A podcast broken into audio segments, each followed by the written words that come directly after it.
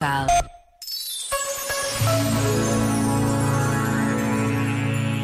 Para o tempo da quaresma, escreveu Tomás Alic, assim como o pão e o vinho consumidos deixam de ser perceptíveis aos sentidos humanos, assim também o Filho do Homem pareceria ter sido anulado.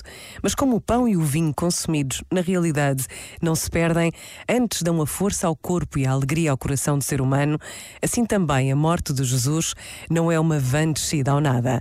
A vida e a morte de Jesus, de facto, constituem o pão para o caminho do ser humano. Este momento está disponível em podcast no site e na app da RGF.